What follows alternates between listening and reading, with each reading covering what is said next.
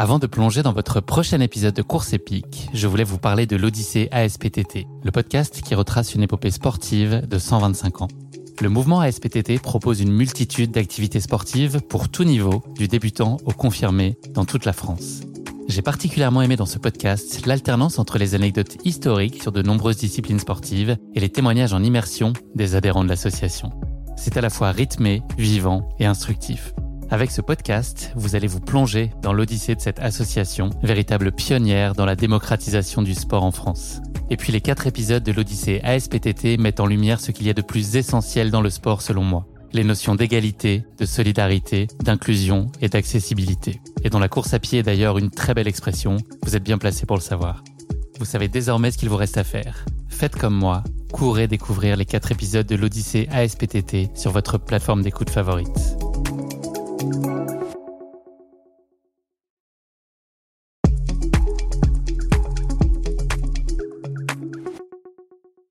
là, prise de conscience, euh, j'étais euh, tout se passait dans un état où tout se passait bien. Ah, c'est complètement dramatique. Euh, je viens peut-être de faire 800 mètres de dénivelé négatif, quoi. ouais, peut-être un peu un peu moins, mais on va dire 600, quoi, à, vive allure sur une piste qui descend. Pour moi, c'est la fin de la course, quoi. Je me suis dit, mais jamais je remonte là-haut. Euh, c'est c'est plus possible. La course elle est finie, bah, je finis mon tour et et bah, j'aurais disqualifié parce que j'ai pas fini le parcours. Et au bout de cinq minutes euh, supplémentaires, je me dis mais non, je suis quand même pas venu là, j'ai pas fait tous ces efforts pour euh, pour être disqualifié. Euh, j'étais en tête, je vais aller jusqu'au bout quoi. Bonjour à tous, je suis Guillaume Lalu et je suis ravi de vous retrouver dans ce nouvel épisode de Course épique. Pour commencer, un rapide mais très sincère merci à tous pour votre précieuse fidélité et vos retours enthousiastes sur les derniers épisodes du podcast. Course épique en 2022, c'est un nouvel épisode chaque mercredi, ça vous le savez, mais c'est également chaque lundi matin un extrait de l'épisode à venir pour bien démarrer la semaine ensemble. Nous avons donc désormais rendez-vous deux fois par semaine. Si vous avez envie de soutenir Course épique, les trois meilleures choses que vous pouvez faire et qui ne vous prendront que quelques secondes. Vous abonner sur les différentes plateformes de streaming, noter et rédiger un avis sur Apple Podcast ou sur Spotify, et enfin en parler largement autour de vous sur les réseaux sociaux ou dans la vraie vie. Et n'oubliez pas, pour ne rien manquer des coulisses du podcast, rendez-vous sur notre compte Instagram courseepique.podcast. J'ai le plaisir de recevoir aujourd'hui Martin Kern, un ultra-trailer français qui s'est illustré à de nombreuses reprises ces dernières années en signant des perfs absolument remarquables sur les sentiers. Martin a notamment gagné en 2021 les 90 km du Mont Blanc, mais aussi le Trail du Ventoux en 2020 ou encore la 6000D l'année précédente. Il a pris la décision d'aller s'installer en Nouvelle-Zélande il y a 5 ans et a ainsi eu l'opportunité de participer à de nombreuses courses sur place lors des 3 années qu'il a passées là-bas. Martin va nous faire vivre aujourd'hui sa première expérience en 2017 sur le mythique format 100 miles, soit 161 km. Il s'est ainsi attaqué à la Northburn 100 Miler, une course aussi dépaysante que sélective, qui compte à peine une centaine de coureurs sur la ligne de départ et beaucoup moins sur la ligne d'arrivée. Une course qui va s'avérer être une formidable révélation pour lui, mais qui sera également jonchée de multiples obstacles et d'imprévus, à même de mettre à mal ses ambitions d'y signer une performance d'envergure. Mais je ne vous en dis pas plus. Martin va vous raconter tout ça bien mieux que moi. Bienvenue dans notre nouvel épisode de Course épique, Mission Pacifique. Bonjour Martin, je suis ravi de te recevoir dans ce nouvel épisode de Course épique. La fin d'année approche à grands pas à l'heure à laquelle nous enregistrons cet épisode. Est-ce que ton réveillon du Nouvel An est déjà organisé? Surtout, est-ce qu'il s'annonce festif? Salut Guillaume, merci de m'accueillir. Alors oui, effectivement, moi, Noël a déjà commencé avec la belle famille dès, ce week-end. Ça a été très festif. J'ai dû mettre un 10 km euh, déjà pour, euh, pour éliminer les, les surplus d'alcool et, et, de, et de bûches. Et oui, euh, en plus de ça, ouais, on va monter en famille à la montagne dans le 05. donc oui, ça s'annonce chargé en ski. Peut-être pas en poudreuse, mais, mais oui, on va, on va festoyer comme il se doit. Ouais. Il y aura pas mal de sorties de 10 km à prévoir, donc, si je comprends bien, dans les prochains jours. Alors non, le 10 km, je l'ai laissé en Bourgogne. la corrida, non, là, ça va être ski euh, et, ski de rando à fond. Donc, euh, ouais, plutôt, euh, plutôt faire du dénivelé, passer du temps dehors en famille, plutôt que avec les skis au pied, plutôt que les baskets au pied, quoi. Voilà, petite, petite coupure des baskets. Très bien. Martin, avant qu'on s'intéresse plus particulièrement à ta pratique sportive, est-ce que tu pourrais te présenter à nos auditeurs pour ceux qui ne te connaîtraient peut-être pas? Oui, avec plaisir. Alors, euh, je m'appelle Martin Kern, je suis français. Euh, peu, peu de monde euh, sait que je suis français, dans le sens où j'ai beaucoup voyagé à travers, à travers le monde ces dix dernières années. J'avais vraiment pour choix de revenir en France parce que on sait la qualité Et le, oui, on, sait que la France est un, est un, beau pays à vivre et j'avais vraiment envie de revenir euh, euh chez moi, euh, dans mes montagnes, pour me poser, trouver un, un boulot euh, pas loin de chez moi, revenir à, à ouais, un environnement familial, on va dire, mais aussi avec des terrains, des terrains de jeu propices à, mes différentes passions. Effectivement, je suis ultra trailer. Euh, j'ai tendance à m'athlétiser dans un sens, à revenir sur des plus petites distances.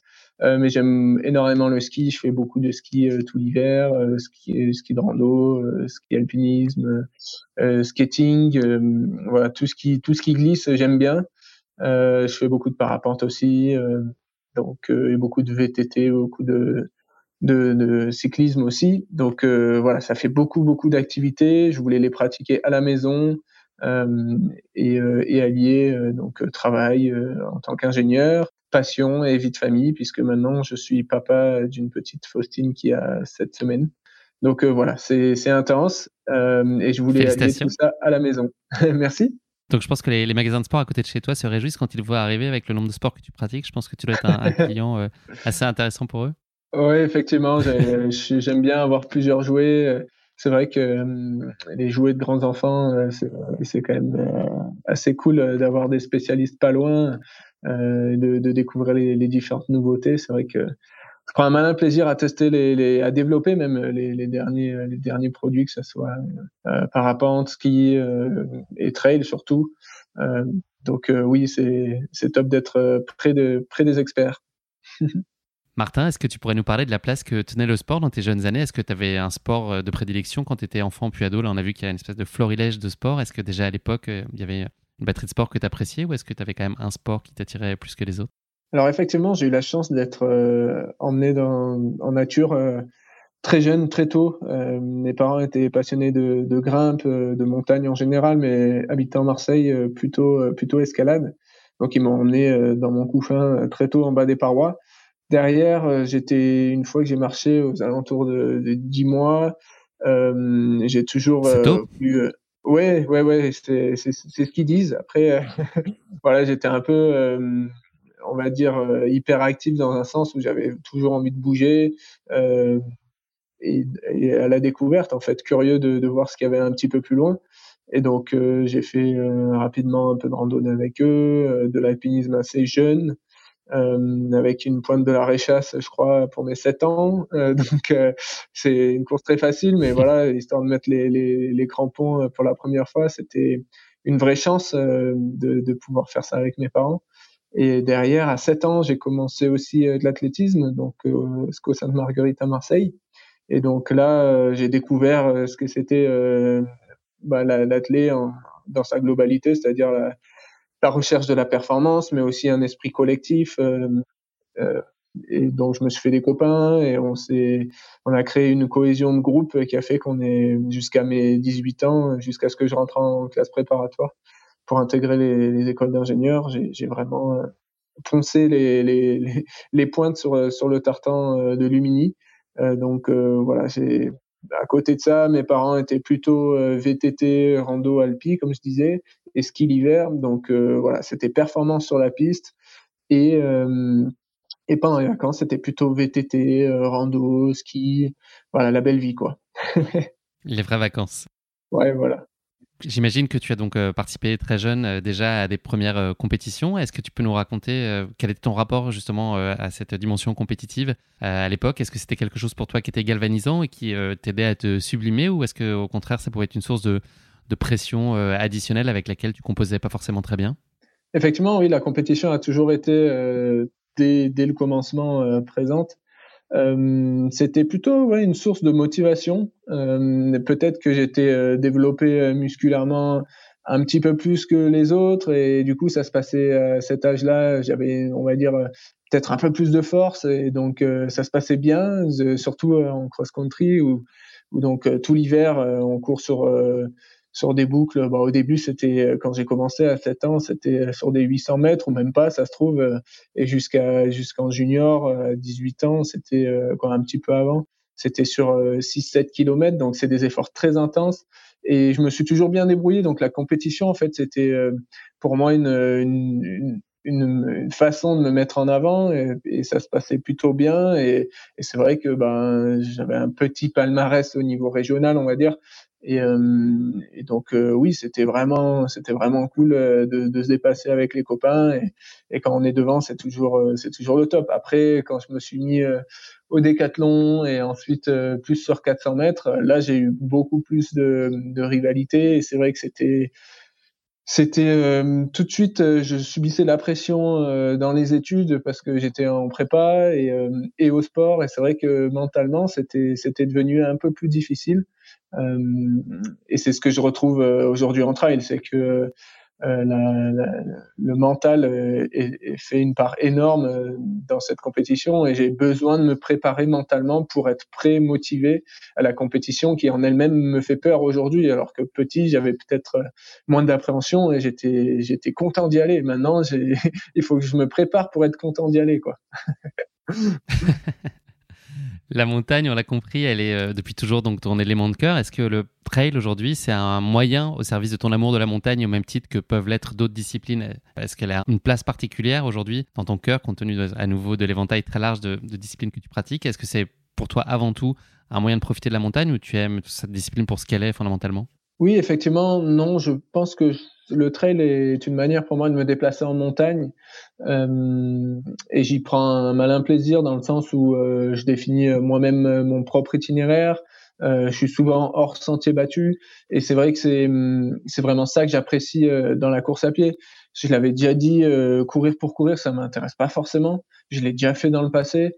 optimiser mes performances sur un 10 km, c'est pas ce que je recherche. C'est cool dans un sens parce que ça permet d'aller chercher au, fond de soi des nouvelles ressources et de, se voir progresser. C'est toujours intéressant. Mais aujourd'hui, effectivement, le trail, c'est vraiment ma manière de simple de passer du temps basket au pied avec euh, peu de matériel en montagne. Surtout que maintenant, bah, avec le parapente, euh, moi, je fais du run and fly, donc c'est du matériel très léger. Je peux courir en montagne et voler à la descente. Euh, ça me permet vraiment d'allier euh, euh, donc le côté être dehors basket au pied et, vraiment le côté fun du parapente où c'est la descente et, et c'est côté adrénaline on va dire plutôt. Donc vraiment c'est basket au pied que je prends beaucoup de plaisir simplement à côté de la maison à être en montagne parce qu'effectivement, une fois que en vélo aussi, j'adore hein, le ski, j'adore aussi, mais c'est des contraintes logistiques qui sont quand même euh, toujours un peu plus compliquées. Bon, moins le vélo parce que on peut partir de chez soi, mais le ski euh, aujourd'hui, j'habite euh, en périphérie de Grenoble et c'est vrai que je suis obligé ou quoi. C'est plus simple de prendre la voiture pour aller en station, mais ça implique des transports et c'est vrai que c'est c'est plus contraignant. Donc j'aime bien basket au pied, partir de la maison et aller en montagne donc euh, voilà. Sur cette partie trail, est-ce que tu as compris très vite que euh, ton intérêt se porterait vers des efforts euh, de longue durée, voire ultra longue durée, ultra longue distance? Est-ce que, est que ça s'est construit progressivement ou est-ce que toi, tu as toujours eu envie de faire bah, des, grosses, des grosses balades et, de faire des courses très long format? Alors, faut savoir, moi, j'ai découvert le trail à 24 ans, donc assez tard, on va dire. J'ai vraiment, pour la première fois, entendu parler du trail à 24 ans. Euh, donc euh, j'étais euh, dans mes premiers jobs d'ingénieur. je faisais 93 kilos, je jouais au rugby, j'étais dans un dans un environnement complètement autre. j'étais dans un environnement de travail où je travaillais beaucoup. je fumais à l'époque. J'avais des amis avec qui j'aimais faire la fête. et quand je dis la fête, c'était sortir jeudi, vendredi, samedi, parfois le dimanche, et parfois plus. Euh, donc euh, j'avais tout une vie complètement différente. Et hum, à un moment donné, je me suis dit non, là, ça va trop loin. Euh, c'est, c'est, pas, je me sens pas bien dans ce que je fais. J'habite, j'habitais à Toulouse à cette époque-là. Je me suis dit, bah, je vais retourner en montagne. Quelle est, quelle est, quelle est la montagne la plus proche? C'est l'Ariège. Ok, bah, je pars en Ariège. J'ai découvert en fait un, un, environnement et une communauté qui m'a, qui m'a, qui m'a ouvert les yeux sur qu'est-ce qu'était le trail et surtout euh, ce côté euh, ben, humain qu'on a à partager euh, une balade en montagne, ce que ce que ça procure le, le, à travers effectivement le, pas la performance mais le côté balade, prendre prendre l'air, partager quelque chose, festoyer après. C'était vraiment un moment unique en fait et je suis tombé amoureux de ces gens qui étaient qui étaient là-bas donc mon ami maintenant Nahuel Passera qui m'a vraiment ouvert les yeux sur sur cette pratique et qui m'a qui m'a qui m'a vraiment poussé à, aller me découvrir sur des longues distances, puisqu'au début, je faisais des 10, 15 kilomètres, 20 kilomètres. Euh, la, deuxième ou troisième, ouais, deuxième année où je, je m'entraînais trois, trois fois semaine, j'avais fait un marathon. Après la troisième année, je me suis dit, bon, je vais essayer un 70 sur les Templiers. Et la quatrième année, j'ai fait mon premier 100 kilomètres. Et euh, à la fin de l'année, j'ai fait un 160 km en, en Nouvelle-Zélande. Et c'est vrai que c'est c'est là où je me suis je me suis dit bah tiens ils prennent tellement de plaisir sur ces formats longs, euh, en plus de nuit, mais ils sont complètement fous. Euh, euh moi aussi j'ai envie d'y aller et, euh, et je me suis entraîné en conséquence du coup euh, pour pour pour m'adapter à ces distances parce qu'au début même sur 20 km je me traînais des tendinites. Euh, c'était euh, c'était un peu euh, l'horreur quoi. Je me suis dit mais ils sont complètement barjots. Et je suis rentré dans une dynamique d'être de devenir un guerrier en fait, de passer du temps dehors, d'avoir une hygiène de vie on va dire correcte tout en faisant la fête de temps en temps. Et en restant social, je me suis je me suis intégré à cette communauté d'ultra trailer qui est qui est assez forte dans le pays ariégeois. Et, et j'ai découvert cette pratique euh, euh, carrément hallucinante. Et aujourd'hui, ça me fait encore vibrer, quoi. Ça s'entend. et euh, j'en profite pour saluer euh, Naël, puisque j'ai le plaisir de le recevoir dans le 33e épisode de Course Épique qui nous avait raconté son Bob Graham Round. Voilà, si vous avez l'occasion d'aller jeter une oreille, c'était une aventure assez incroyable qui laisse à penser qu'en Angleterre, on pourrait quasiment retrouver la haute montagne, puisque même à 1000 mètres d'altitude, visiblement, les conditions peuvent être extrêmement difficiles, et c'est ce que nous a raconté Navel dans cet épisode. Martin, on l'a compris, donc il y a toute cette dimension euh, physique, tous, les à côté finalement que tu as décrits et qui sont une source d'accomplissement euh, merveilleuse pour toi aujourd'hui dans, le trail. Est-ce qu'il y a aussi, euh, notamment dans les efforts d'ultra-distance, une quête pour toi, je ne sais pas si c'est spirituel, mais en tout cas de mettre à l'épreuve ton mental et puis d'aller un peu creuser en profondeur et, te mettre un peu en, difficulté ou en tout cas aller se servir de ça pour cogiter alors oui, moi je vois plutôt l'ultra trail. À un moment donné, j'étais euh, peut-être moins bien dans ma vie. Euh, j'avais besoin de me prouver quelque chose, de me prouver que j'étais bon à quelque chose, ou, ou en tout cas peut-être capable de réaliser euh, des challenges d'envergure. Et je me suis challengé moi-même. Donc sur l'ultra, il y a le côté physique, mais au bout de, de 80 km, y a, physiquement c'est toujours compliqué. Donc c'est vraiment côté mental qu'on va chercher des ressources. Euh, donc ça, c'est sur le côté course. Après, euh, tous les jours à l'entraînement, c'est sûr que quand on passe les, les 20 heures d'entraînement en semaine, euh, ça fait beaucoup de temps sur les chemins. C'est des moments où on réfléchit à, au tracas de la vie ou, ou tout simplement à, trouver des, des, des, des, réponses à pourquoi on fait ça. Euh, pourquoi on se motive, euh, qu'est-ce qu'on aime à travers ces, moments. Et c'est vrai que c'est, une sorte de, de psychothérapie euh, solitaire, on va dire, qu'on trouve à travers la montagne, où on va puiser des ressources et, et à travers les personnes avec qui on partage ça aussi. C'est, c'est intéressant, quoi. On côtoie tout milieu, quoi. Peu importe si si on est trader ou, euh, ou agriculteur, je veux dire, c'est, pas du tout les, mêmes communautés, quoi. C'est pas du tout les mêmes types euh, d'environnement de travail, mais euh, on se retrouve basket au pied et, c'est ça qui est, intéressant parce qu'on partage souvent des, visions un peu différentes, mais, mais les mêmes valeurs au fond. Donc, c'est ça que j'adore à travers le trail aussi, quoi. Tu nous l'as dit, tu as donné une nouvelle orientation à ta vie en 2016 avec un départ en Nouvelle-Zélande. Est-ce que tu peux nous expliquer ce qui a euh, justifié ce choix et notamment pourquoi la Nouvelle-Zélande Qu'est-ce qui te donnait envie d'aller là-bas? Donc effectivement, en 2016, j'ai pris la décision de tout plaquer. Euh, donc mon CDI, euh, l'appart que je venais d'acheter à crédit, vendu la voiture, laissé la famille de côté, pas pour pas pour les oublier, non, pas du tout, mais pour aller vivre une nouvelle aventure à l'autre bout du monde. Euh, c'était cette période en fait ça faisait euh, un an que, que j'avais retrouvé un peu le goût euh, à passer du temps en montagne après des années bien bien festives et, et, étudiantes on va dire ça plutôt studieuses on va dire. Et, du coup oui j'avais envie de, de changer d'environnement. Le travail ça se passait bien ça faisait trois ans et demi quatre ans que je bossais. J'avais c'était le moment de changer changer complètement de de milieu et j'avais envie de, de, cibler un pays qui qui corresponde à à, mes attentes de grands espaces, de nature, peut-être aussi revenir à des valeurs où on voit effectivement que la, la, nature est préservée. Et donc j'ai ciblé la Nouvelle-Zélande comme comme territoire. Et en arrivant là-bas, j'étais en working holiday visa, ce qu'on appelle donc une année ou de vacances qui me permet avec un visa de travailler. Et rapidement, en fait, euh, j'ai, j'avais acheté un van, j'avais un petit peu voyagé, un peu fait le tour. Je me suis dit bah, que ça, ça valait le coup euh, de chercher un boulot euh, dans le coin, plutôt donc pour vivre une expérience, on va dire entrepreneuriale. Et c'est à ce moment que j'ai que, que, je me suis investi dans une start-up qui produisait des cosmétiques naturels et, et que je me suis engagé auprès d'eux pour, pour avoir un peu plus de temps derrière pour découvrir une culture, un pays, euh, continuer à me, à me consacrer à ma, ma petite carrière de trailer euh, sur des sur des distances du coup plus longues et peut-être euh, sur des courses euh, moins aseptisées que ce qu'on peut voir aujourd'hui avec des ravitaux tous les tous les 10 bornes, mais mais vraiment partir à l'aventure sur sur 160 km avec trois ravitaillements. Donc ça, je l'ai découvert sur le plus plus tard, mais c'est vrai que j'avais j'avais j'avais besoin de de montrer que j'étais aussi capable de vivre ma vie loin et, et, et faire mon faire mon petit trou quoi.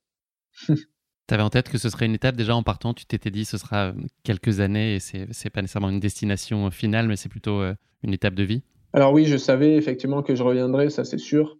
Euh, donc euh, je savais pas au bout de combien de temps, au bout de trois mois, six mois, euh, un an, trois ans. C'est vrai que je je, je, je, savais que ça allait être une, une expérience à part entière là-bas, mais j'avais, j'ai jamais eu en tête de faire ma vie là-bas. C'est pour ça que je suis rentré au bout de, de trois ans, quoi. Donc, euh, mais c'était une super découverte. Ça m'a, ça m'a révélé au monde de, de la startup. Euh, j'ai, j'ai pu euh, donc créer cette société, ou en tout cas la développer, et ça, ça a pu, ça, ça j'ai, mûri dans ma tête. En fait, c'était vraiment ça. Je me suis, je me suis retrouvé là-bas, ben, avec un compte en banque et un van sans job, juste juste du temps pour réfléchir à ce que je voulais faire euh, de ma vie. Et en fait, ça a été un, un déclic à mon retour ici. J'ai vraiment changé euh, beaucoup de choses dans ma vie et, et, euh, et c'est pour ça d'ailleurs que je me suis consacré quasiment une année entière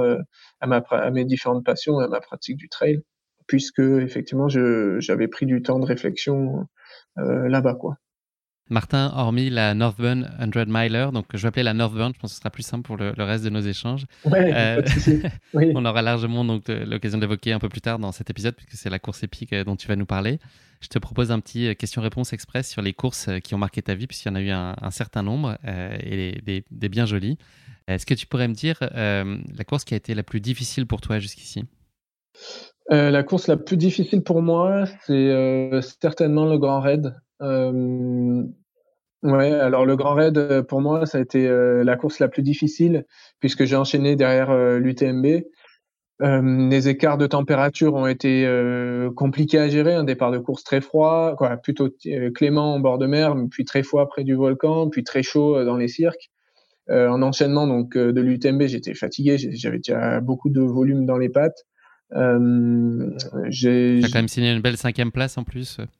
Oui, euh, le résultat était juste incroyable. Personnellement, c'était euh, peut-être la performance de ma vie, ou en tout cas, je me suis révélé euh, sur cette course malgré un, un, problème d'orientation sur le avec sur lequel j'ai perdu 45 minutes sur sur la tête de course. j'ai réussi à me replonger dans la course. J'ai fait des, une super découverte aux côtés de, de Ludo Pomeray. C'était c'était juste incroyable cette course, la plus dure parce que je me suis blessé. J'ai vu du coup mes rêves de podium euh, s'envoler et euh, donc euh, j'ai vraiment souffert. Je suis vraiment allé chercher très loin des ressources pour finir pour finir cette, cette belle belle course. Donc c'est la plus difficile, mais c'est une course que tu chéris aussi dans ton cœur. Oui, c'est la course euh, qui me fait rêver personnellement. S'il y en avait qu'une à refaire, ça serait celle-ci. Après, malheureusement, euh, elle est quand même loin. Il faut prendre l'avion. Euh, il y a des contraintes logistiques trop importantes, on va dire, aujourd'hui. mais j'y retournerai avec l'intention de, mieux faire, puisqu'effectivement, c'est juste magique cette course elle fait vibrer beaucoup d'entre nous. c'est peut-être pas la plus dure techniquement, mais c'est une des plus belles pour moi. Donc c'est une des questions que je pose un peu plus tard, c'est celle où tu t'en es particulièrement mis plein les yeux. Est-ce qu'on peut se dire que c'est aussi la Diag Ou est-ce qu'il y en a une autre qui t'a particulièrement ébloui? Peut-être pas. peut-être pas. Il y en a beaucoup qui m'ont principalement marqué. je dirais que celle qui m'a le plus plu, c'est en Nouvelle-Zélande. Elle s'appelle le, le, Hillary Hillary Track.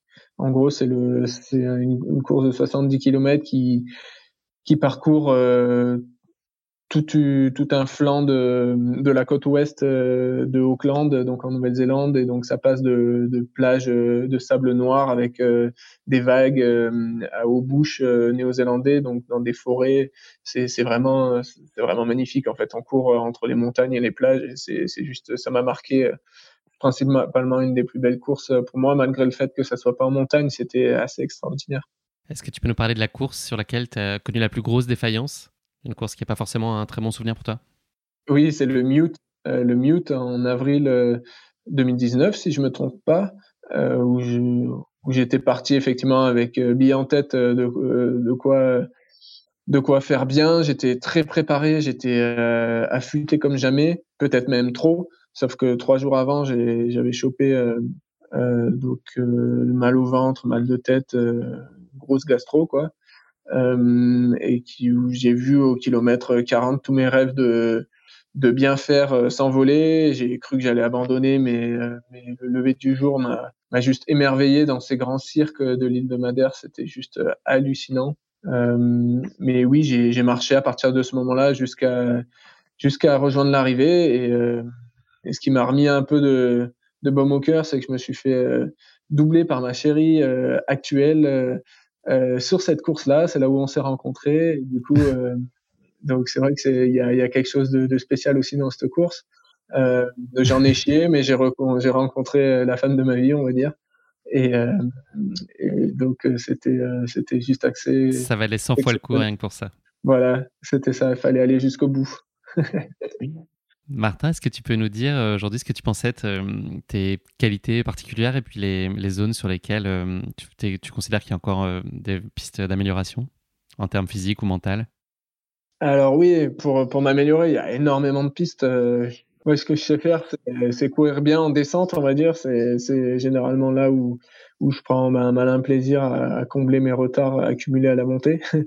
non, mais c'est vrai que c'est les, descentes, c'est ce que j'aime bien. J'ai l'impression de jouer et, et, quand je vois que ça marche, eh ben effectivement, ça me donne euh, le plus d'énergie. Euh, côté guerrier, ouais, en course, je pense que je lâche pas le morceau. Euh, je vais jusqu'au bout, même si je joue dans les dix, dans la, vers la dixième place, euh, je veux pas lâcher ma dixième place. Euh, après, ça veut pas dire que si je m'entends bien avec un, un gars, ça arrivé plein de fois, euh, ces personnes sont devenues mes amis, je, je, je vais finir euh, main dans la main avec cette personne, que ce soit à la première ou à la, ou à la centième place. Euh, mais c'est vrai que c'est ça, c'est un côté que, que j'apprécie beaucoup de rencontrer aussi des personnes. Et ça, peut-être, c'est une qualité d'être ouvert aux autres, parce que c'est vrai que dans le peloton à l'avant, c'est pas toujours le cas. Quoi. Moi, j'aime bien parler et, et j'ai pas toujours des réponses en face, donc ça, c'est un peu, comment dire, c'est certains côtés que j'aime moins, on va dire. Euh, et des pistes à améliorer. Euh, ouais, peut-être sur la préparation, euh, j'ai tendance à, à être préparé sans être préparé. Donc, je suis un peu des fois à l'arrache sur, la, sur ma fin de préparation et être débordé par, euh, par les émotions à l'approche de la course. Après, je travaille là-dessus, mais euh, donc avec un préparateur mental. Et, euh, et, ça se passe plutôt de mieux en mieux. Donc, oui, les résultats sont là derrière aussi. Donc, plutôt content. Hâte de voir ce, que la, ce que la suite va donner. J'allais justement t'en parler, puisque donc, tu nous l'as dit, euh, une très belle nouvelle. Euh, tu es arrivé euh, il y a sept semaines, c'est ça Oui, exactement. Mm. Est-ce que, hum, évidemment, ça, ça, va, ça a juste, enfin, ça a un impact important sur ton quotidien et puis ça le, ça le bonifie pour plein de raisons qu'on peut imaginer. Au-delà de cet impact-là, au jour le jour, est-ce que toi, tu considères que ça va faire évoluer ta façon d'envisager les courses? Est-ce que tu vas un peu moduler la voilure et considérer différemment tes calendriers ou est-ce que tu vas réorganiser ta vie pour continuer à maintenir euh, ce même rythme et puis euh, avoir une vie de famille qui, est, euh, qui reste très harmonieuse, mais qui laisse aussi la place pleinement au sport, comme c'est le cas aujourd'hui? Enfin, comme c'était le cas en tout cas jusqu'à il y a quelques semaines? Oui, effectivement, ça a été euh, source de, j'allais dire négociation, mais non, c'est euh, discussion, on va dire, euh, parce que ma compagne est très très sportive aussi, donc c'est l'or des murs pour les connaisseurs. donc, il est passionné aussi de, de course à pied et de, de montagne. Donc, on a eu cet enfant ensemble et, et c'est vrai que c'est c'est pas simple de se dire et on a un côté très égoïste où on passe beaucoup de temps à s'entraîner ensemble, euh, solo avec des amis, mais on a maintenant cette, cette fille euh, pour qui on a envie de tout donner. Donc euh, aujourd'hui, on n'a pas envie de s'arrêter de vivre, d'arrêter nos passions. Non, on va on va les adapter. Certes, on fera peut-être moins de choses ensemble, mais mais on s'est dit qu'on prévoyait quand même des courses euh, comme si euh, j'allais dire comme si elle n'était pas là mais c'est pas c'est pas ce que je veux dire. C'est c'est pas changer nos plannings euh, c'est-à-dire que à un moment donné moi je me posais la question de revenir sur des formats plus courts parce que je m'étais dit bah j'ai moins besoin de m'entraîner. Mais en fait c'est faux. C'est c'est pas parce qu'on fait des, des 150 160 km qu'on doit s'entraîner plus. Oui on a on doit faire des volumes mais ces volumes là il faut les placer stratégiquement et donc c'est vraiment euh, pas modérer les entraînements, mais les placer au bon moment, être plus organisé, euh, que ça soit de mon côté euh, ou du côté euh, de ma compagne. Donc c'est c'est plus d'organisation et pour ça j'ai pris un coach cette année qui me suit et qui m'aide à on va dire à optimiser mes mes, mon planning et mes séances afin d'allier bah, le côté entraînement et le côté famille.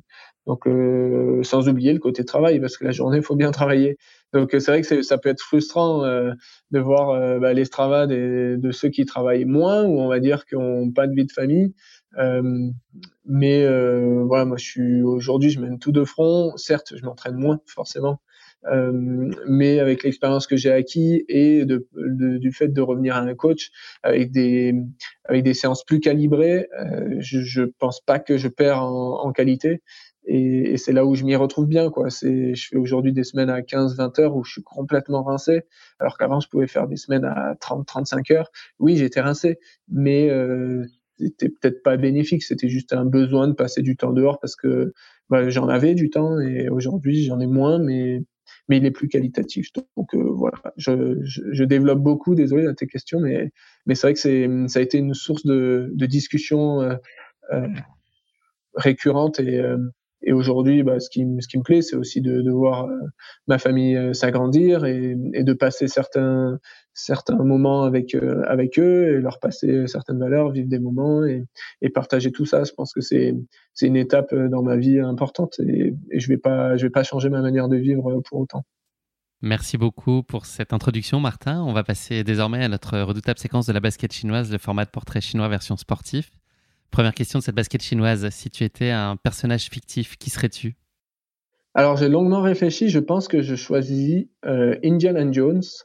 Euh, j'ai eu un peu du mal à le dire, mais Indiana Jones parce que j'aime j'aime le côté aventurier euh, et j'aime bien euh, toute la saga de, de, cette série de films euh, qui revient à travers bah, l'histoire un petit peu ouais, et l'archéologie qui nous fait vivre à travers l'aventure toute une histoire et je trouve ça juste euh, dément la manière dont il arrive à, à trouver des solutions et toujours à, se découvrir lui-même et, euh, et, euh, et, tout se finit très bien à la fin donc c'est quand même assez cool assez cool comme, comme personnage.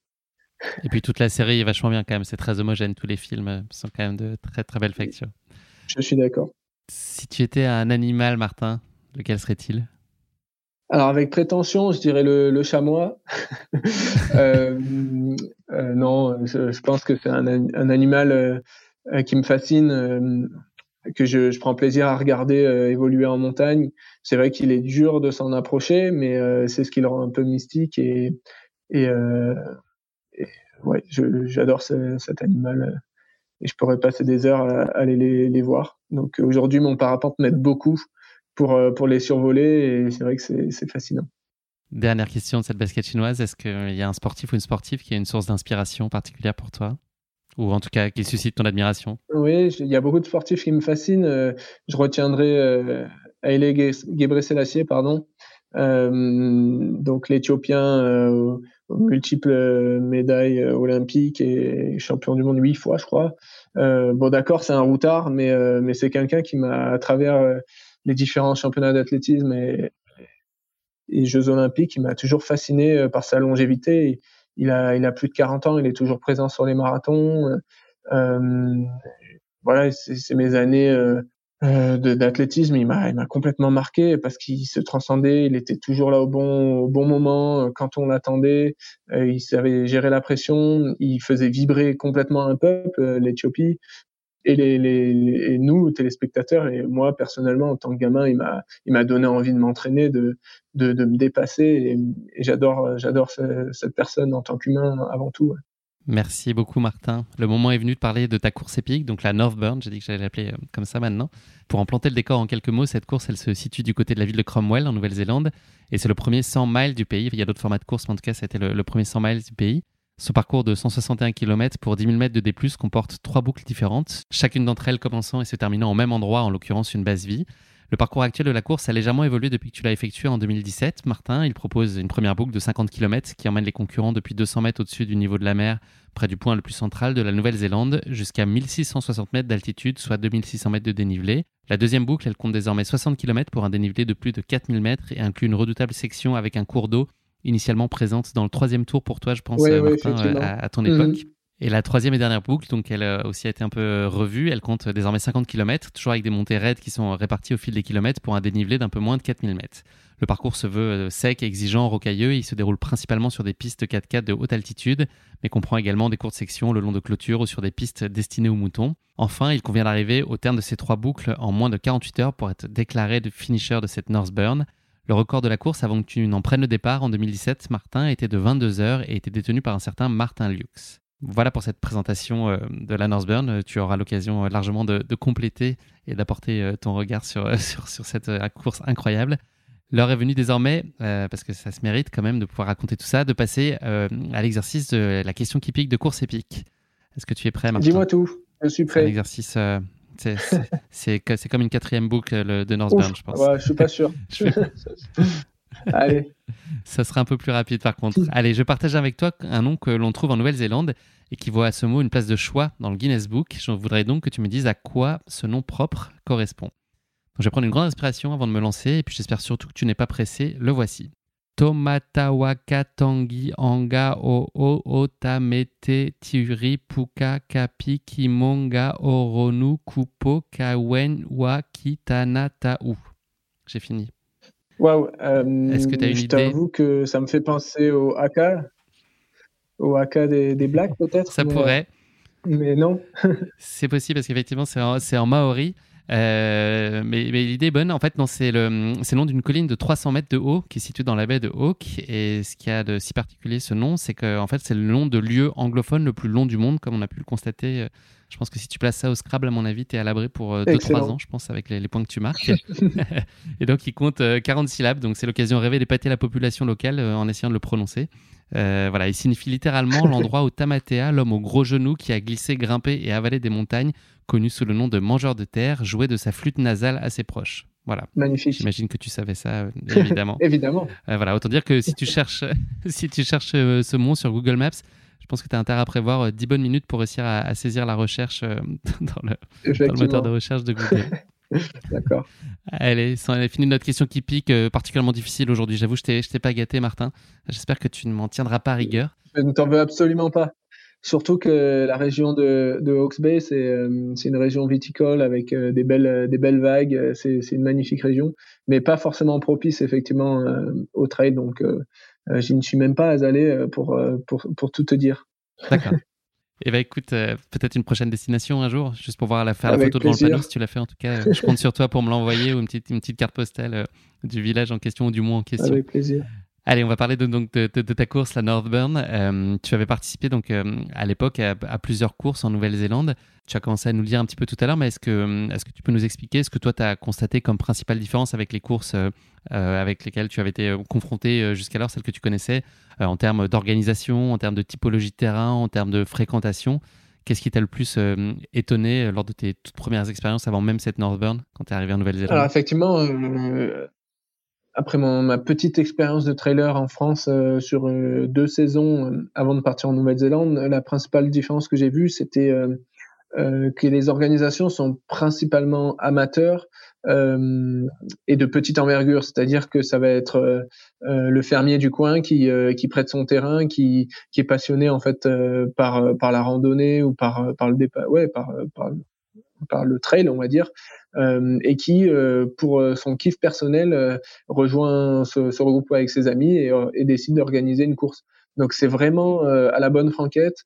Euh, je pense que l'UTMB a commencé un jour comme ça, hein, euh, avec 50 gars au départ et organisé par par par, par des passionnés. Euh, donc on a l'impression de se retrouver, je dirais peut-être 30 ans en arrière ou 20, 25 ans, 30 ans en arrière, comparé à, ce qu'on peut trouver aujourd'hui en France. Et donc il y a une toute petite communauté de, coureurs. Et, de passionnés mais, mais ça ne veut pas dire que le, les valeurs sont différentes. C'est tout aussi euh, convivial et challengeant euh, basket au pied. C'est Northburn, c'était euh, l'occasion pour toi d'essayer pour la première fois au format 100 miles, donc 161 km. Qu'est-ce qui t'a convaincu de franchir le pas? Et puis, est-ce que c'est à ce moment-là, est-ce que c'est un format qui, sur le papier, t'effraie et sur lequel tu t'engages un peu en tirant un peu la patte? Oui, effectivement, 160 km, waouh, il y a, il y a encore euh, dix ans, euh, j'aurais dit mais non, aujourd'hui c'est pas pour moi. Euh, c'est mais je savais qu'un jour c'était quelque chose qui m'intéressait. je me souviendrai, je me souviens encore. Il y avait, j'ai une très bonne amie, Marine Payot, qui qui qui a un groupe d'amis qui sont où, tout le monde est très sportif et et il y en avait un qui avait qui avait fait l'UTMB ou qui était en passe de le faire ou en tout cas il avait ses points pour le faire et moi, c'était une époque où je faisais beaucoup de windsurf aussi à l'époque et, et j'étais pas du tout dans les sports d'endurance. Et, euh, et, je m'étais dit, bon, un jour, j'aimerais le faire. Euh, mais c'est pas du tout euh, c'était pas du tout d'actualité. Et quand je me suis retrouvé en Nouvelle-Zélande en vacances on va dire parce que je travaillais pas les deux premiers mois où j'ai fait que ça que ça que ça j'ai fait beaucoup de volume. Je suis passé peut-être du gars qui faisait 60 70 km semaine donc amateur euh, confirmé à, à, plus de 150 km semaine, quasiment du, jour au lendemain. C'était euh, c'était euh, c'était naturel de, de m'orienter sur des courses un peu plus longues. Je me suis dit c'est le bon moment. Euh, bah oui, j'habite en Nouvelle-Zélande. Il y a, y a quoi comme 160 km Ah bah tiens, il y a, y a le Northburn à Cromwell à cette date prévue. Je vais faire en fonction pour pour le pour la courir. de toute façon, ça sera une expérience. Si je réussis, euh, ça, ça sera ça sera top. Euh, si je me rate, euh, que j'échoue, bah, ça sera ça, j'aurai appris plein de choses à l'abri des regards entre guillemets. mais mais voilà, c'était c'était l'occasion rêvée pour pour me lancer sur ce genre de distance. Et et j'y suis allé petit à petit dans un sens où j'ai d'abord fait un 70 km, après un 100 km. Et ben il y avait ça qui arrivait. J'allais pas dire non, euh, j'attends l'année prochaine. Je me sentais prêt. Euh, j'avais j'avais fait des, semaines de malade d'entraînement. Je, euh, je, je, commençais à avoir des, des chronos qui tournaient pas trop mal. C'était le moment le, le, moment de, de, me lancer quoi. Et donc je suis arrivé bien stressé sur cette course et mais euh, mais prêt quoi. J'avais beaucoup d'incertitudes. Bah forcément, quand on court un petit peu là-bas, on est forcément annoncé en tant que favori. Euh, ça fait toujours plaisir, mais ça m'avait mis énormément de pression au final euh, pour pas grand-chose quoi. C'est, on, se met bien la pression qu'on veut, mais mais c'est vrai que c'était c'était pas évident comme première expérience. On te colle cette étiquette de favori, mais toi, euh, ta propre conviction et les ambitions que tu as sur cette course, c'est quoi? Est-ce que tu imagines pouvoir la gagner? Est-ce que tu clairement venu pour ça? Ah non. Ou c'est pour apprendre plutôt ce format et le découvrir? Oui, effectivement. Je, moi, j'étais, je m'étais pas du tout mis en tête euh, de, de la gagner. En fait, euh, je m'étais dit, bah, je vais faire, euh, je vais, je vais faire ma course. Euh, c'était peut-être ma troisième course du coup en Nouvelle-Zélande ou deuxième, je sais même plus. ça commence à remonter. pour moi, c'était c'était juste me faire des armes sur cette course. Je savais que j'étais plus ou moins en forme. J'avais été jamais, j'avais jamais été aussi pardon, j'avais jamais été autant en forme. Euh, mais euh, mais bizarrement, je m'étais mis la pression parce que bah j'entends, on commençait à parler de moi en Nouvelle-Zélande. Euh, en France, j'étais j'étais euh, personne dans le sens où euh, les trois trails que j'avais fait, j'étais j'étais dans le premier tiers, mais mais j'étais pas dans le top 10. Donc c'était vraiment, je me mettais la pression pour rien en fait. Euh, parce que j'avais l'impression d'être attendu, mais par euh, c'est moi qui, qui me mettais la pression pour euh, pour faire quelque chose de bien. Et, et aujourd'hui, bah, je regrette. C'est vrai que je regrette un peu de de m'être pris au sérieux alors que que j'étais coureur de de course à la saucisse, comme comme comme je pourrais dire. Mais mais ouais, c'est vrai que je me suis mis la pression. Je me suis dit, j'ai pas de job en ce moment. faut que je me donne une raison de, de, réussir dans ma vie et ça passe par le trail. Et, et c'est vrai que je me suis mis la pression du résultat. Et heureusement que ça a marché dans un sens. Mais, euh, mais c'est vrai qu'aujourd'hui, je me suis un peu coupé du monde pour me refermer sur moi à ce moment-là. Et c'était, et c'était peut-être c'est peut-être pas forcément ce que je referais aujourd'hui. Quoi. Je pense qu'il y a moyen de rester ouvert, de, de rester, euh, d'avoir une vie sociale euh, correcte, et de, de, de, de, faire tout aussi bien, quoi, même si ça prend un peu plus de temps. On le sait, par nature, le ultra trail, c'est un effort qui est totalement imprévisible et, incertain. Est-ce que malgré tout, tu avais un peu dessiné une stratégie de course, euh, donc pas forcément dans le détail, mais en tout cas euh, estimé euh, à quel rythme aller? Enfin voilà, qu'est-ce que tu, est-ce que tu t'étais déjà donné des, des, grands principes dans la gestion de ta course? Ouais, effectivement, peut-être, peut-être j'ai voulu être trop bon trop tôt, mais oui, j'avais tout paramétré. Euh, j'ai quand même un esprit euh, plutôt cartésien, on va dire. Euh, et le fait de, de, mettre des temps de passage, on va dire ça comme ça, ça m'a permis de calibrer euh, ma, ma, nourriture, euh, essayer d'être d'être précis un maximum sur mon apport de calories. Mais, mais c'est vrai qu'au milieu, moi, autant quand je cours, j'aime bien avoir de la nourriture efficace, c'est-à-dire des gels, des barres, de, des, des boissons euh, isotoniques ou même euh, ou même euh, ah, j'ai oublié les noms, mais parce que je suis un peu fatigué mais euh, des boissons énergétiques, euh, tout simplement. On va, on va, on va parler plus simplement.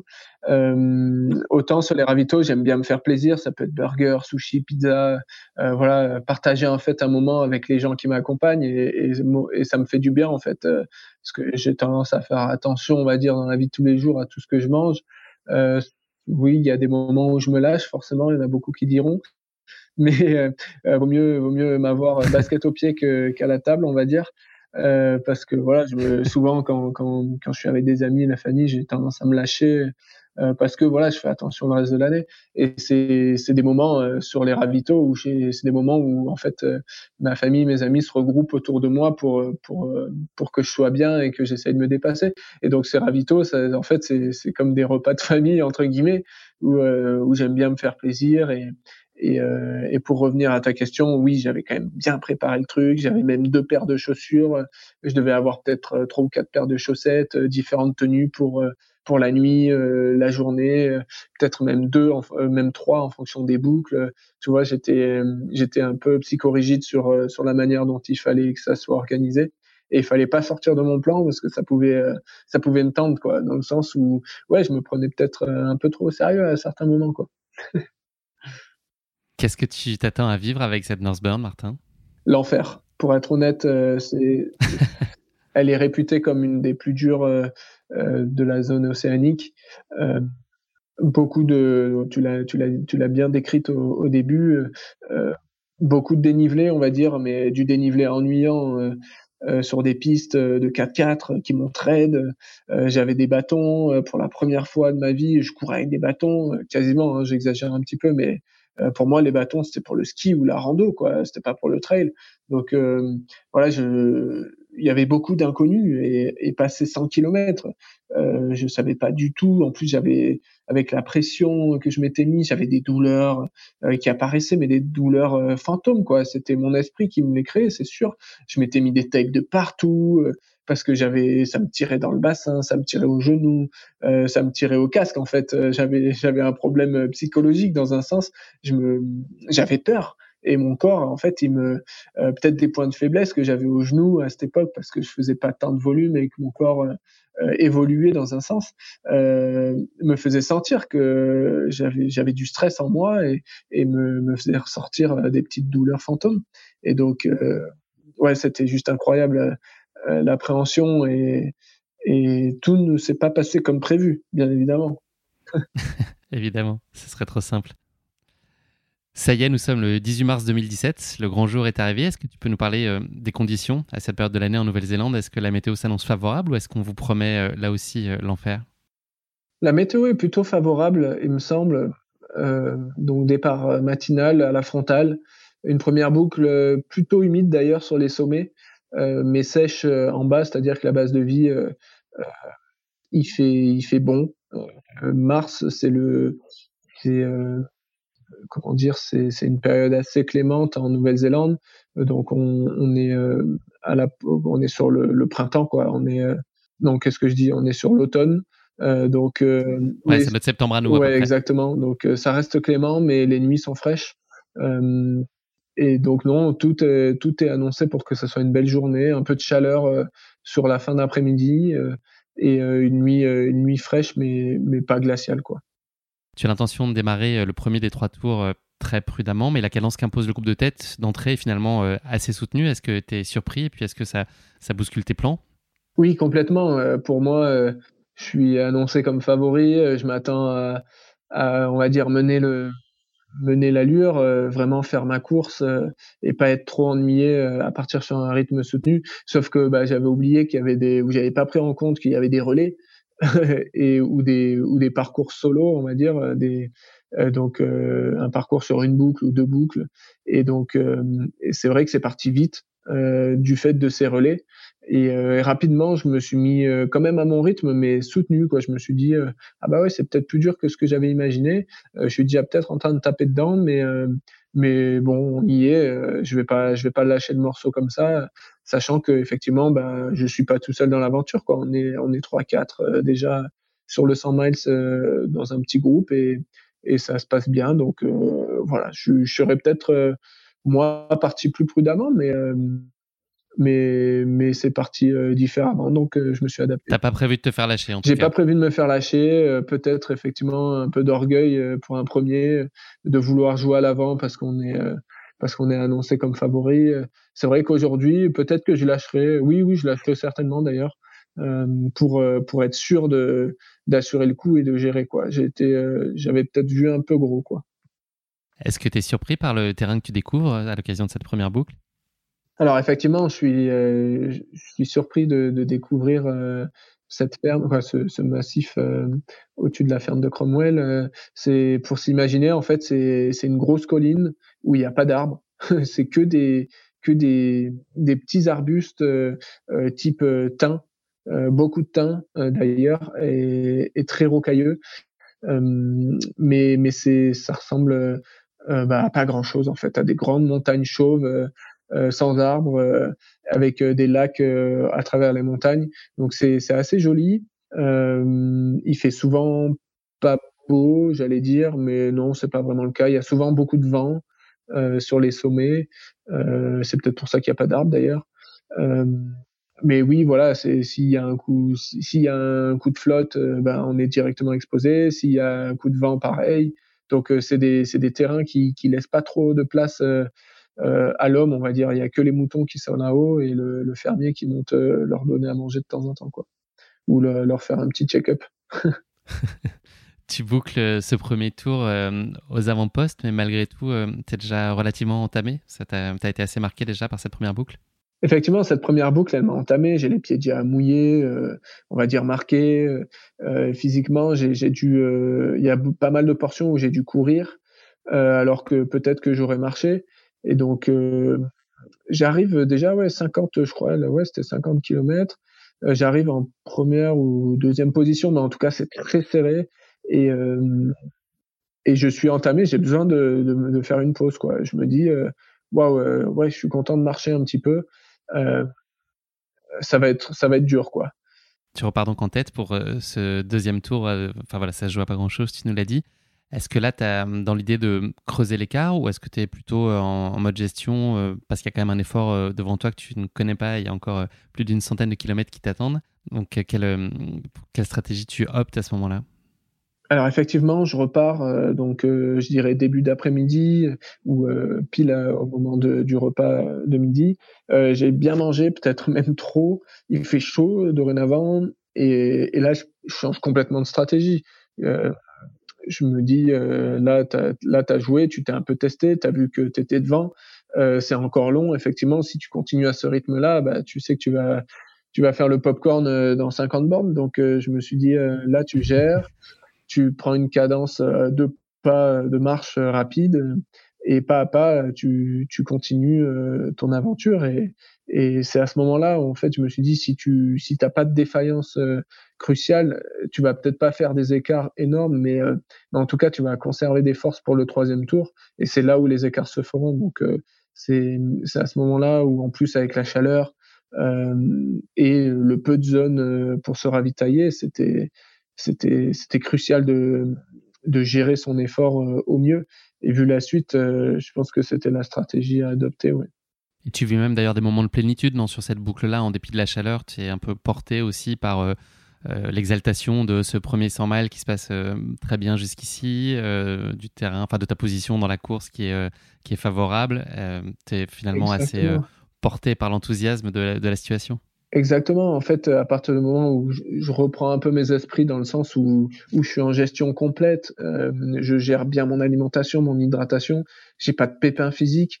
Euh, oui, je suis parti peut-être un peu vite, mais maintenant je suis sur un rythme euh, qui me convient, où je gère complètement la situation. Je suis, je suis dans, sous une sorte d'euphorie, ouais, où, où j'ai peut-être même mis de la musique euh, carrément pour euh, euh pour euh, pour faire passer le temps entre guillemets. Je, je suis dans mon élément, je suis bien, je il fait beau, les gens m'encouragent, tout se passe bien, et, et c'est vrai que j'ai qu'une envie, c'est c'est d'aller de passer plus vite à, à, ce qui ce qui va arriver. Donc je suis complètement dans dans mon élément et c'est et c'est que du positif pour la suite, ouais. Tu arrives à la base vie, donc euh, toujours en première position à l'issue de ce deuxième tour. Quelle ressource ça demande de repartir pour cette troisième, donc qui est pleine d'incertitudes pour, euh, pour toi avec cette distance? Est-ce que tu as l'impression qu'il faut puiser assez fort pour euh, trouver l'élan et la force? Parce que tu commences à être marqué quand même malgré tout, j'imagine, physiquement avec une centaine de kilomètres dans les pattes. Comment est-ce que tu, vis ce moment où il faut repartir pour la dernière? Alors effectivement, cette fin de deuxième boucle est très roulante, avec beaucoup de relance sur le, euh, sur des faux plats montants et, euh, et je vois plus derrière moi en fait je vois plus les, les coureurs euh, qui me suivent. Je suis vraiment sur mon petit nuage j'ai de l'avance.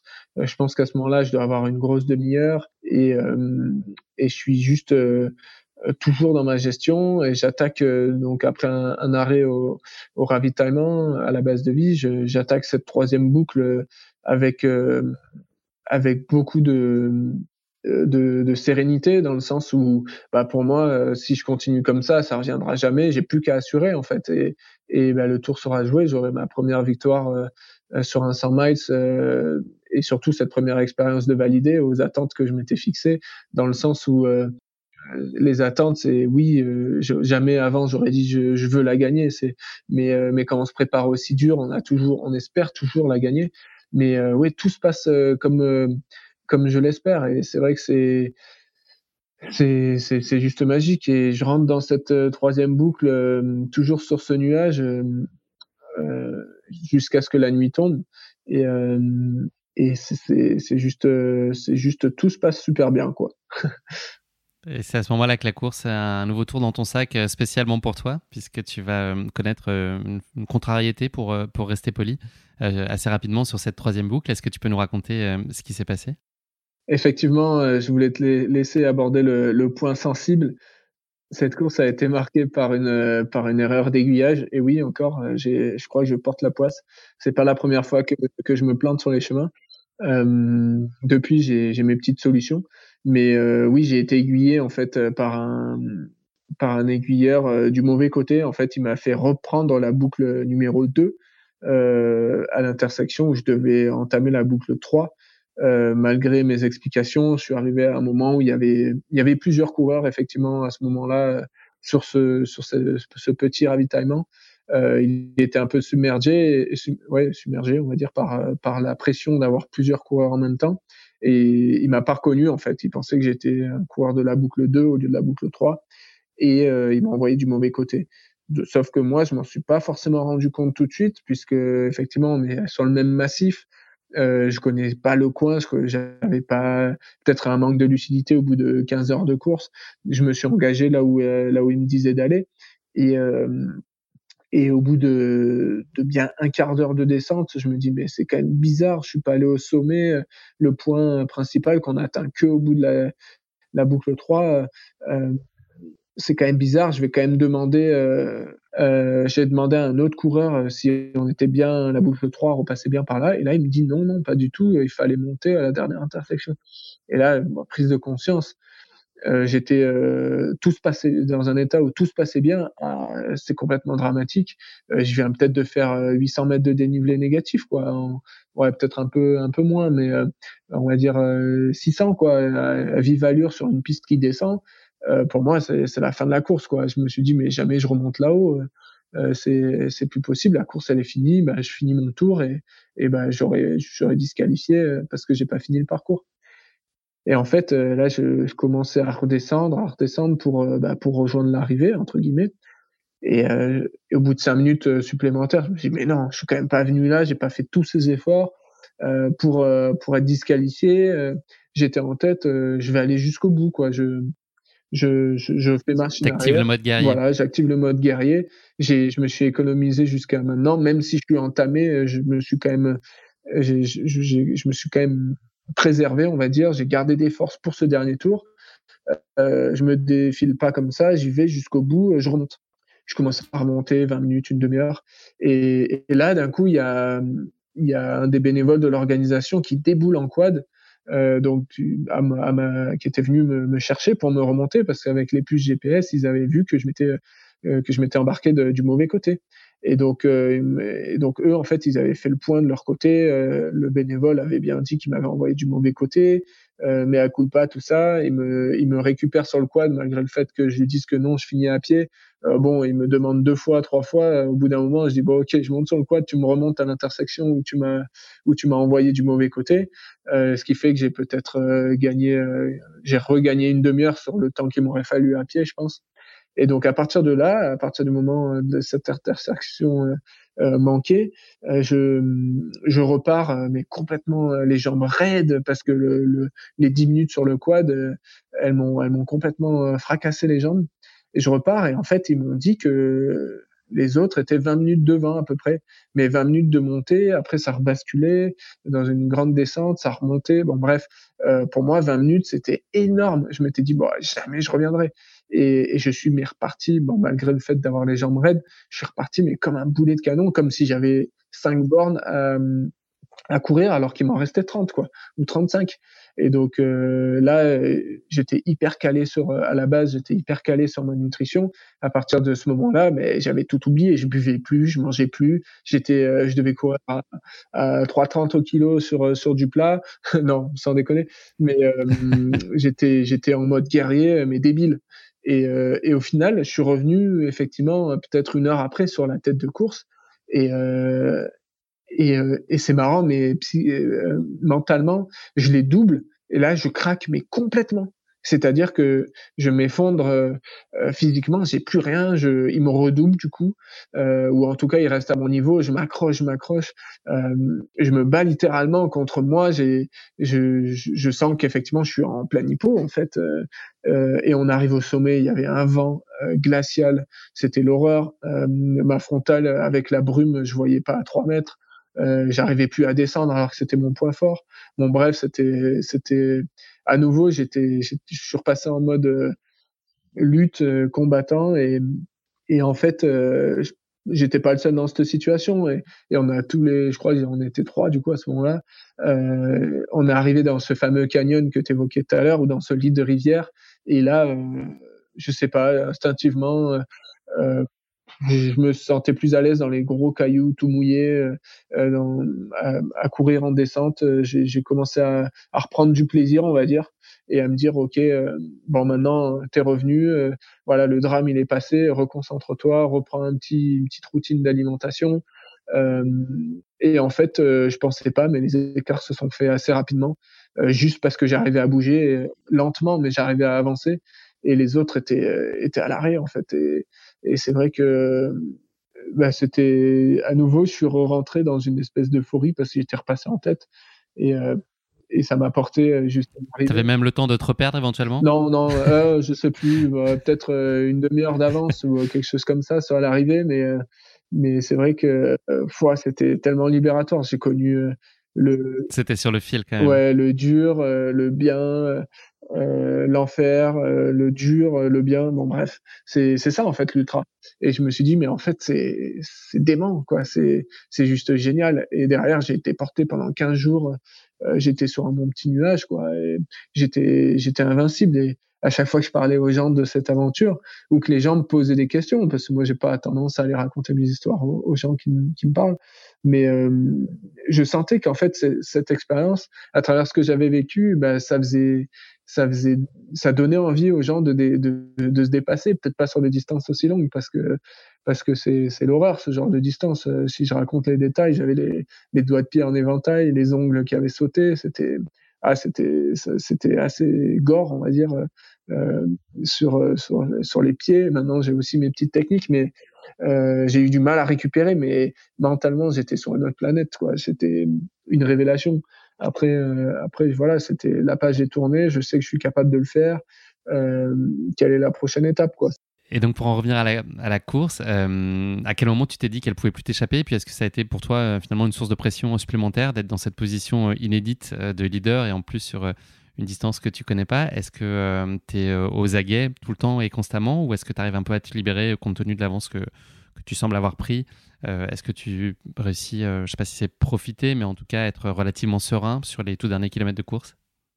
Ouais, ouais, dans un sens je sais que le trou il est à nouveau fait je vois plus les faisceaux. Bah c'est vrai que pendant pendant un certain temps euh, il y a une expression en anglais qui dit euh, running scared. Donc euh, c'est courir avec la peur au ventre en fait d'être attrapé et ce qui fait qu'on est toujours sur un, régime un peu plus élevé que ce qu'on qu'on devrait l'être quand on court en tête.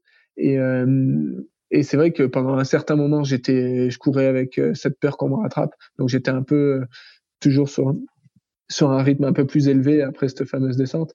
Mais, euh, mais oui, dans les, à dire dans le dernier quart d'heure de course, euh, dans la nuit noire, je voyais plus personne derrière moi à, à, à, plus de quoi, à moins de cinq minutes. Donc, euh, je savais que la course, elle était gagnée. J'arrivais à trottiner. J'étais un peu sur un, à nouveau un, une euphorie de course où j'arrivais à bien courir.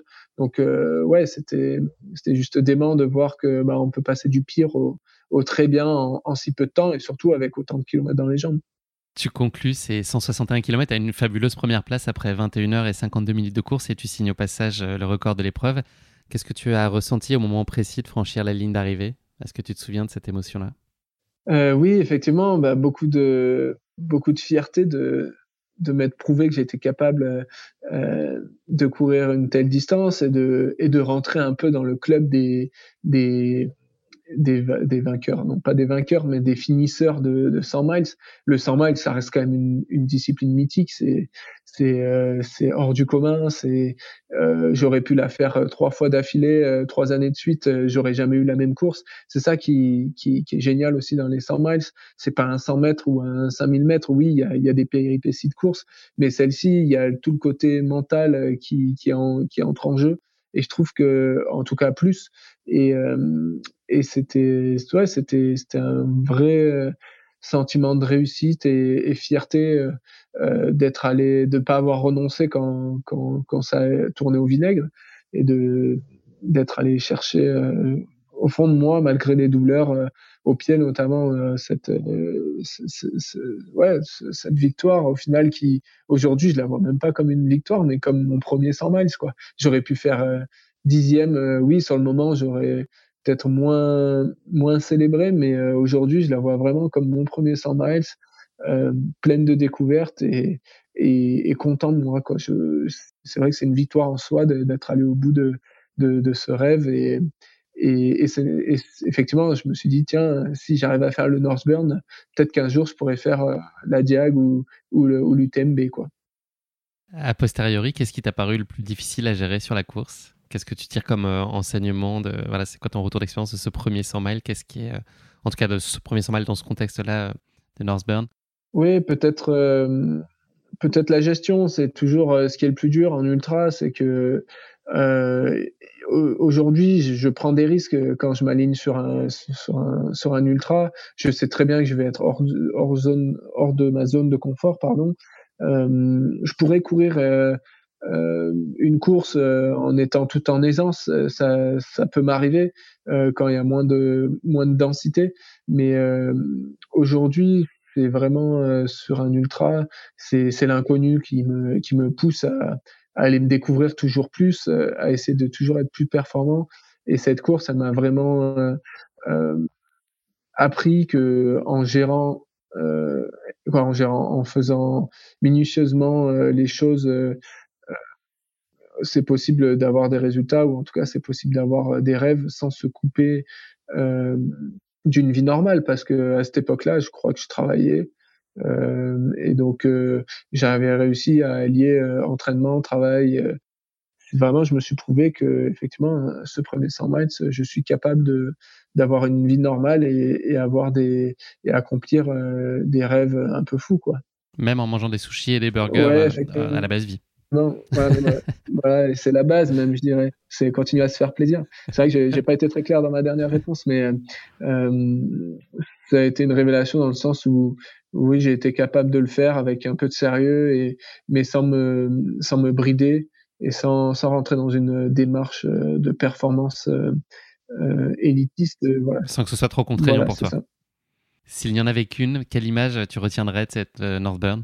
Ouais, l'arrivée, je pense qu'il y avait très peu de monde. Hein. Je pense que s'il y avait 50 ou 60 partants au départ, à l'arrivée, il y avait peut-être trois personnes sur la ligne d'arrivée, dont dont mes dont mon petit ma petite équipe d'assistance et c'est vrai que parce que j'ai dû arriver vers 4 heures du mat ou un truc comme ça et, au fin fond de la Nouvelle-Zélande bah il y a plus de moutons que que d'habitants donc il y avait pas foule hein, ça ça je veux veux pas me cacher de ça euh, mais ouais c'est le partage en fait de cette expérience hors du commun avec mon assistance et ouais c'était juste c'était juste génial après par contre ce que j'ai moins aimé c'était les courbatures pendant deux semaines, je pense que j'arrivais plus à marcher, je crois. ton, palmarès euh, s'est largement étoffé depuis. Est-ce que c'est aujourd'hui malgré tout une course qui a une place euh, très particulière dans ton cœur?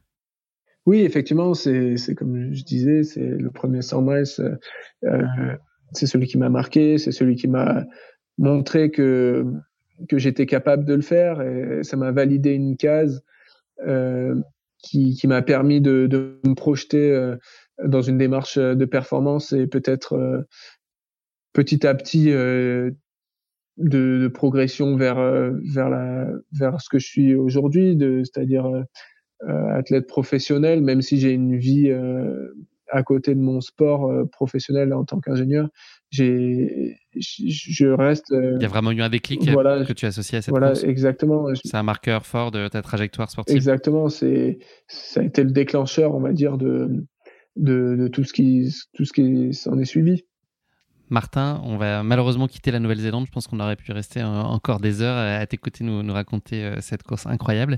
Est-ce que tu peux nous parler de tes projets pour euh, les mois à venir, l'année 2002, là on la, touche du doigt au moment où on enregistre cet épisode. Euh, est-ce que tu as déjà euh, tes grands rendez-vous qui sont bien clairs dans ta tête pour l'année 2022 Oui, effectivement, 2022 arrive vite. ça fait quelques mois que je me suis penché dessus. Déjà, 2021 était une année bien particulière pour moi. J'ai eu le Covid.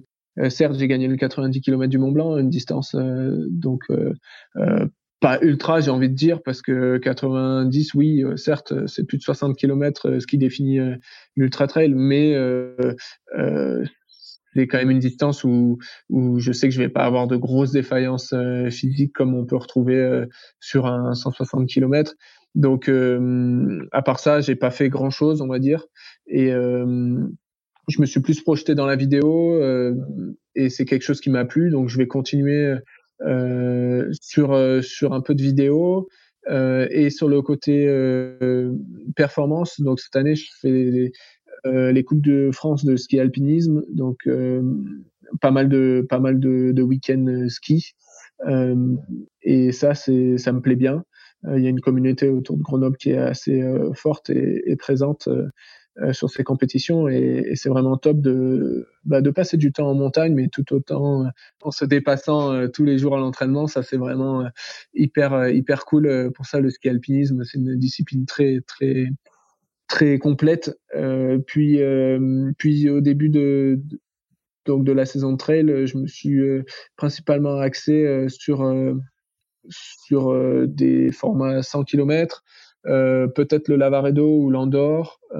ensuite, retourner à la TDS que j'ai que j'ai écourté l'année dernière à cause du Covid, où vraiment j'avais un épisode de fièvre euh, désastreux à Bourg-Saint-Maurice et du coup j'avais dû abandonner, ce qui était mon premier abandon, ce qui était très difficile pour moi.